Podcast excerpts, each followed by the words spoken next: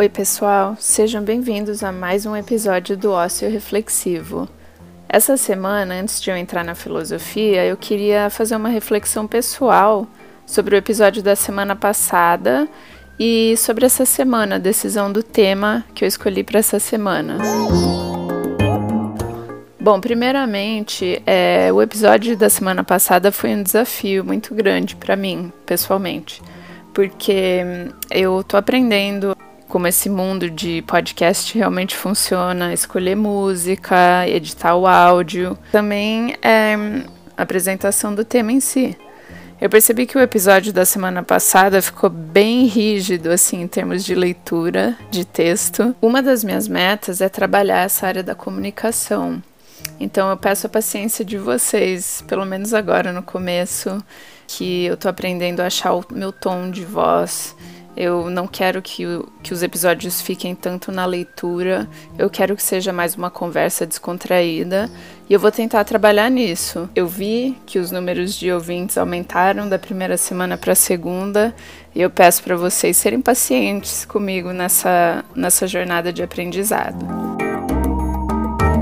E aí, uh, durante a semana toda, eu estava refletindo sobre isso, sobre as dificuldades que eu tive no episódio número 2 do Ubuntu, e pensei, poxa, existem várias filosofias que falam justamente do aprender. O episódio dessa semana seria sobre isso. Eu achei interessante falar sobre o aprender, ou processo de aprendizagem. Porém, minha ideia mudou hoje de manhã quando eu tive uma consulta com uma astróloga e resolvi mudar o tema dessa semana. Só para esclarecer, então, eu vou fazer um episódio sobre aprendizagem no futuro. É um tema super legal de, de explorar. Tem vários filósofos que abordam diferentes visões sobre o aprender em si, e eu quero muito conversar sobre isso com vocês. Mas o episódio de hoje eu queria continuar nesse tema da metafísica que a gente cobriu com o Ubuntu a semana passada, e eu achei que astrologia seria um tema super legal para continuar essa conversa. Antes de mais nada, eu acho que seria bom a gente esclarecer o termo metafísica, né? Porque muitas pessoas escutam a palavra metafísica e automaticamente pensam em coisas assim de bruxaria ou de coisas de espiritismo ou coisas assim do escondido, magia, o oculto. E na verdade, a metafísica é uma palavra de origem grega que significa o que está além da física. Não necessariamente no sentido de oculto, mas no sentido de conhecer a essência das coisas. Por isso que o episódio da semana passada se encaixa no tema de filosofia metafísica, porque o Ubuntu é uma forma de exploração do que é o ser, quem somos nós. E aí, se a gente pegar a etimologia da palavra metafísica, é, a gente vai ver que significa depois da física ou além da física. E segundo as definições do dicionário Oxford, a gente tem a primeira definição no aristotelismo, que é a subdivisão fundamental da filosofia, caracterizada pela investigação da realidade que transcendem a experiência sensível, capaz de fornecer um fundamento a todas as ciências particulares, por meio da reflexão a respeito da natureza principal do ser. Filosofia primeira. Aí a gente tem também no kantismo o significado da metafísica como o estudo das formas ou leis constitutivas da razão, fundamento de toda especulação a respeito das realidades suprassensíveis, a totalidade cósmica, Deus ou a alma humana, e fonte de princípios gerais para o conhecimento empírico. Então, se a gente for olhar a interpretação da metafísica na origem neoplatônica realmente seria o estudo do sobrenatural, o que é o que a gente mais conhece, né? Mas depois, na Idade Moderna, o conceito de metafísica passou a ser mais relacionado com a explicação da realidade em que a gente vive. Aí, dentro da metafísica existem vários ramos, como por exemplo a ontologia ou categorias básicas do estudo do ser e a cosmologia, que é o que a gente vai dar uma olhada hoje e aprender um pouquinho mais sobre.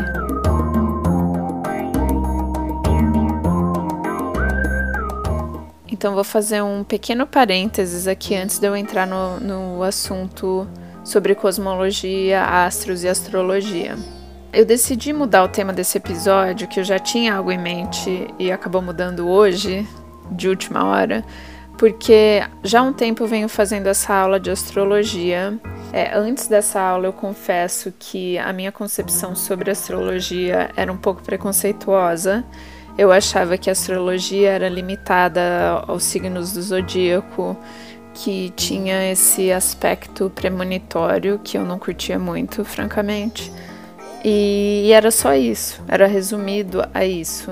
Porém, durante essa aula de 16 semanas, eu aprendi muita coisa que eu não sabia e não entendia sobre os astros, os planetas, como a posição dos planetas durante certos períodos influencia realmente a vida na Terra e a leitura dos das constelações. E hoje de manhã eu fiz a, a minha revolução astrológica, que é um mapa astrológico do, do novo ano que se inicia, porque meu aniversário foi semana passada, então eu tô começando um, um novo ano agora. E eu achei assim super intenso, mas muito interessante e muito mais matemático do que eu imaginava.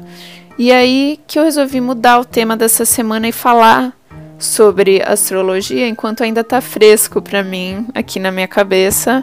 Eu vou dividir esse episódio em duas partes. Essa primeira parte eu vou falar do contexto histórico e do pensamento de alguns filósofos a respeito da astrologia. No próximo episódio, eu vou falar da astrologia aplicada no cotidiano.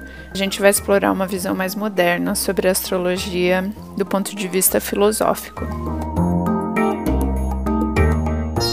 Gente for voltar para a antiguidade e observar como os filósofos antigos olhavam para astrologia, a gente vai ver que a maioria dos filósofos também eram astrólogos e até mesmo os matemáticos. A maioria dos matemáticos eram astrólogos.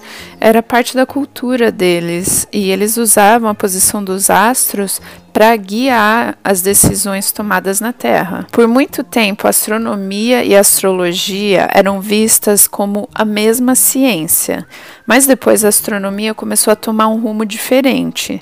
A observação da posição dos astros, astronomia, tomou um rumo mais científico, pois se baseava em medidas mais precisas de posicionamento dos planetas, estrelas, luas e etc. Já a astrologia acabou sendo caracterizada como uma pseudociência, justamente pelo valor da influência dos astros sobre a Terra. É interessante a gente observar o ponto de vista do cientista grego do século II, Ptolomeu. Ele caracterizou as ciências em três áreas: a teologia e a metafísica sendo a primeira, que seria o estudo do invisível, a matemática sendo a segunda, que seria o estudo do visível e imutável, e aí ele colocou a astronomia, por ser o estudo das posições planetárias que são imutáveis. E por último, a física, que seria o estudo do visível e mutável, e foi aí que ele colocou a astrologia, por ser o estudo imutável dos planetas, porém com, com relação às coisas mutáveis na Terra.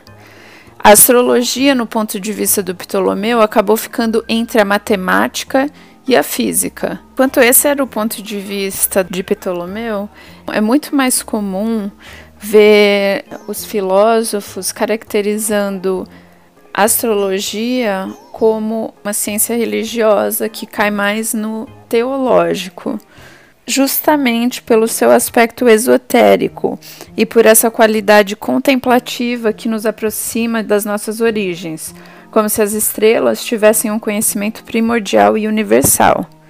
Mas aí entra o maior debate filosófico que existe sobre astrologia e é se ela é meramente esotérica ou se é uma forma de conhecimento humano. Do ponto de vista do filósofo americano William Irving Thompson, a astrologia seria a primeira forma humana de sintetizar a ciência e a religião. Ele diz que a origem da astrologia vem das mulheres paleolíticas, da época dos caçadores e coletores, que já usavam métodos de anotação dos ciclos lunares com relação aos seus ciclos menstruais. Antropólogos encontraram artefatos que mostravam que o povo paleolítico já fazia o rastreamento dos ciclos lunares. Com base nesse descobrimento desses artefatos, Thompson disse: através da observação dos ritmos sazonais e de seus ciclos menstruais e lunares, as mulheres observavam a periodicidade básica da natureza e lançavam as bases para a primeira grande síntese da ciência e religião, a astrologia. Já esse ponto de vista da síntese entre ciência e religião começa a mudar no século XIX. No século XIX, os pensadores des, dessa época, tais como Nietzsche, Voltaire, Rousseau, passaram a ignorar a astrologia como forma de ciência e alguns até começaram a qualificar a astrologia como uma religião primitiva e até irracional. Até mesmo o termo pseudociência, que é usado para categorizar a astrologia, veio do Nietzsche que se referia à astrologia como pseudociência. Os pensadores que criticavam a astrologia como forma de ciência pouco sabiam sobre o seu fundamento astronômico. Por exemplo, quando a gente escuta a expressão signo do zodíaco, que é uma expressão comum, na verdade a gente está falando da porção de espaço de 30 graus que representa esse signo no total de 360 graus do ciclo do zodíaco. Ou seja, o que a gente vê como um signo de 30 dias no, num período de 365 dias, no âmbito espacial, tem a ver com uma medida precisa do posicionamento de cada planeta e astro naquele momento. Embora ao longo dos anos a astrologia nunca perdeu essa posição esotérica e até muito famosa por isso, é, com pessoas por exemplo, como o João Bidu, o Walter Mercado.